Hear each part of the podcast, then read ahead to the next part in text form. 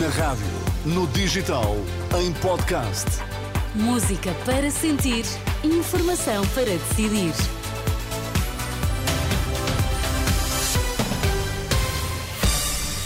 Bom início de semana, seja bem-vindo à Renascença. Está a partir de agora comigo, Sónia Santos, nas notícias.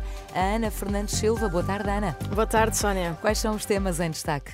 Presidente da COP diz vítima de deturpação. Saiba porquê nesta edição há uma e nesta edição retomamos uma notícia renascença. Em outubro e novembro registrou-se menos 1.800 atendimentos nos hospitais do SNS. O Jornal da Uma na Renascença, a edição é de Ana Fernandes Silva.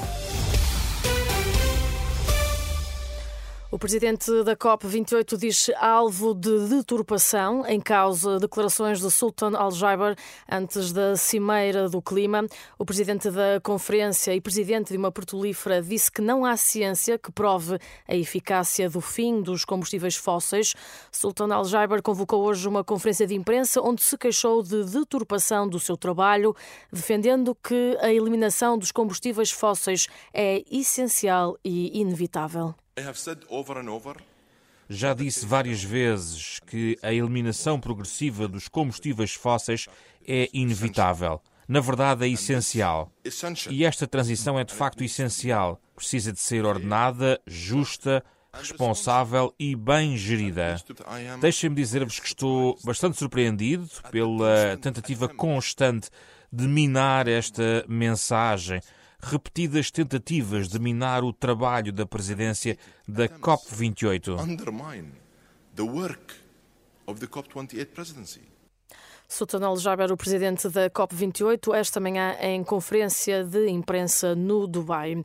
Por cá, os hospitais do Serviço Nacional de Saúde registaram menos 1.800 atendimentos por dia em outubro e novembro deste ano.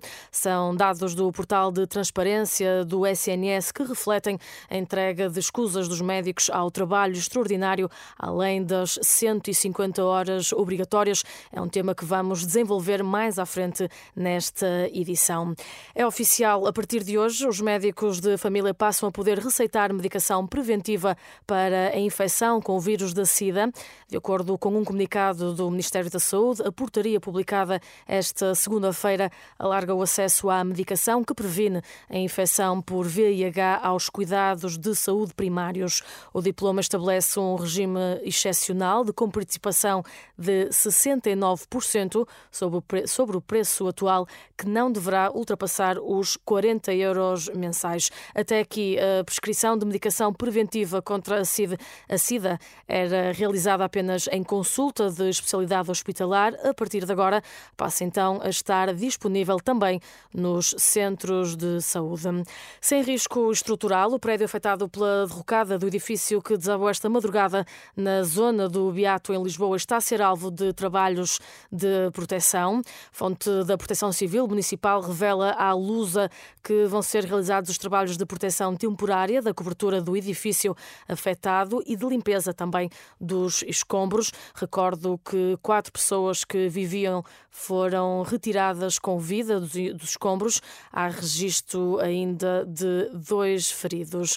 No plano internacional, o presidente da Turquia insiste: Benjamin Netanyahu deve ser condenado por crimes de guerra. Esta segunda-feira, o presidente Erdogan que a faixa de Gaza vai pertencer para sempre aos palestinianos. O chefe de Estado turco acusa o primeiro-ministro israelita de ambição expansionista, em causa as afirmações de Netanyahu, que já veio dizer que que Israel pretende assumir o controle da faixa de Gaza quando a guerra acabar. E como dizias eh, há pouco, Ana, retomamos a esta hora então uma notícia renascença. As urgências do Serviço Nacional de Saúde tiveram menos 1.800 atendimentos em outubro e novembro deste ano. Sim, é o que revelam os dados do portal da transparência a que a Renascença teve acesso. Na comparação homóloga com 2022, os atendimentos caíram 15% em novembro e 9% em outubro. E desde setembro, cerca de 2.800 médicos recusaram-se a fazer mais horas extras, para além das 150 a que estão obrigados por lei. Desde essa altura, a tendência é de redução progressiva dos atendimentos em serviços de urgência. Noutro plano, a atividade programada não está a ser afetada. Os dados do portal da Transparência indicam que as cirurgias programadas e as intervenções em ambulatório estiveram ao mesmo nível ou até acima do verificado nos últimos anos. Uhum. É um trabalho do jornalista João Pedro Quezado que está disponível em rr.pt. Oh, Ana, e como é que se explica esta tendência? Há duas leituras possíveis, Sónia. Por um lado, a Ordem dos Médicos fala de uma dificuldade dos utentes no acesso às urgências. Em declarações à Renascença, o bastonário Carlos Cortes diz ter conhecimento de situações de utentes que chegam cada vez mais tarde às urgências e com quadros clínicos cada vez mais graves. Posso lhe dizer que informalmente a Ordem dos Médicos já tem tido conhecimento ao longo do país de situações de doentes que não se dirigiram ao serviço de urgência e que, uh, infelizmente, tiveram que, em condições extremas de agravamento das suas doenças, ter que ir ao serviço de urgência, uh, muitas vezes casos que já não se viam há muito tempo. Carlos Cortes, o bastonário da Ordem dos Médicos, em declarações à jornalista Sandra Afonso. Já o presidente da Associação de Administradores Hospitalares relaciona a redução dos atendimentos em urgência com uma maior procura da linha SNS 24 foi público esta restrição no acesso em muitas urgências. É possível que isso tenha levado as pessoas a procurarem menos o serviço de urgência, por receio de eventualmente não terem resposta.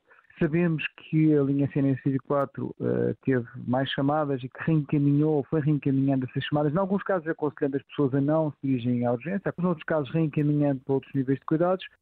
De Declarações de Xavier Barreto, o presidente da Associação de Administradores Hospitalares. E já agora, Ana, o que é que dizem os sindicatos? Os sindicatos acusam o Ministério da Saúde de não querer resolver os problemas do Serviço Nacional de Saúde. A Renascença perguntou à presidente da FNAM se estes dados poderiam levar a estrutura sindical a aceitar o acordo intermédio assinado entre o Governo e o Sindicato Independente dos Médicos. Joana Bordalo Issa devolve responsabilidades ao Executivo. Isto é da inteira responsabilidade deste governo, que fez uma escolha, escolheu não resolver a situação e o conflito com os médicos quando tinha orçamento para isso, mas não teve vontade política para o fazer. Portanto, o governo e este Ministério, ainda liderado pelo Dr. Manuel Pizarro, têm que assumir todas as consequências e todas as responsabilidades, porque é da sua responsabilidade uh, deixar o Serviço Nacional de Saúde neste estado.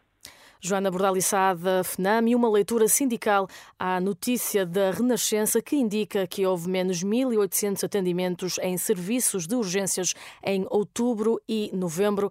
É um trabalho que está disponível em rr.pt. Agora, tempo para o habitual comentário de Francisco Sarsafil Cabral. Francisco, boa tarde. Hoje boa falamos tarde, eh, do aumento do preço do petróleo. É verdade, porque na passada quinta-feira os países da OPEP, ou seja, da da Organização dos Países Exportadores de Petróleo, nesta OPEP está associada à Rússia, decretaram novos cortes na produção, tentando fazer subir o preço do petróleo. Mas, pelo menos para já, o barril de Brent não subiu, pelo contrário. Hoje está em 78 dólares. Desde finais de setembro que os preços do petróleo caíram perto de 20%. O abrandamento, económico que se prevê para 2024 e que coloca vários países da Europa e também os Estados Unidos à beira da recessão, este abrandamento económico não facilita a subida dos preços do petróleo, porque a procura diminui. Os produtores de petróleo tentam naturalmente aumentar as suas receitas ou pelo menos não as ver de cair e por isso cortam a produção. Mas a OPEP já não tem a força que teve.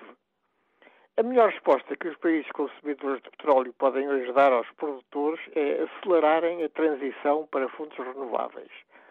Na COP28, 118 países comprometeram-se no sábado a triplicar a capacidade de produção de energias renováveis. Oxalá esses compromissos sejam cumpridos. Obrigado, Francisco Sarsfield Cabral, no comentário habitual das segundas-feiras, sempre à uma da tarde, a fechar este jornal. Estas e outras notícias, Sónia, em permanente atualização em rr.pt. Tal e qual. Até já, Ana.